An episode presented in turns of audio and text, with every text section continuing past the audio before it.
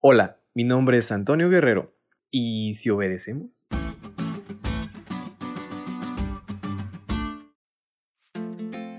¿Saben? Estar casado es genial.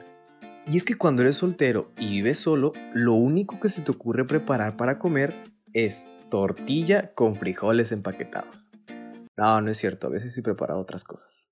Bueno, después te das cuenta que el sabor de una comida hecha con ingredientes de verdad elaborada con amor y acompañada con la mujer de tu vida, es lo mejor que probarás.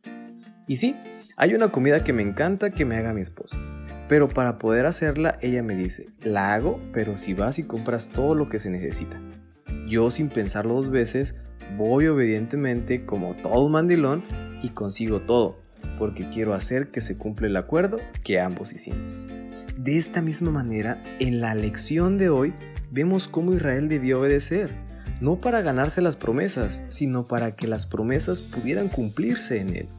La obediencia de Israel era una expresión de lo que significa recibir las bendiciones del Señor. El pacto del Sinaí deja muy en claro que las condiciones de obediencia son uno de los aspectos básicos. Claramente lo podemos notar en Éxodo 19:5. Si me obedecen, vosotros seréis mi especial tesoro. El aspecto condicional del pacto es innegable. Las promesas del pacto, si bien eran por gracia, representaban un regalo para ellos, no eran incondicionales. El pueblo podía rechazar el regalo, resistirse a la gracia y darle la espalda a las promesas.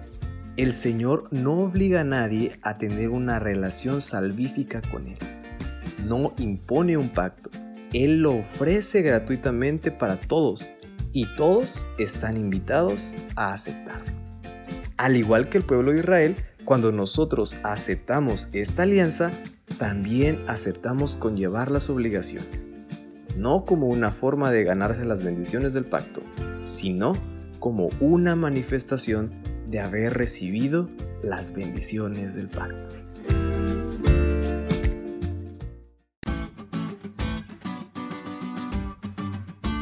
¿Te diste cuenta lo cool que estuvo la lección? No te olvides de estudiarla y compartir este podcast con todos tus amigos. Es todo por hoy, pero mañana tendremos otra oportunidad de estudiar juntos.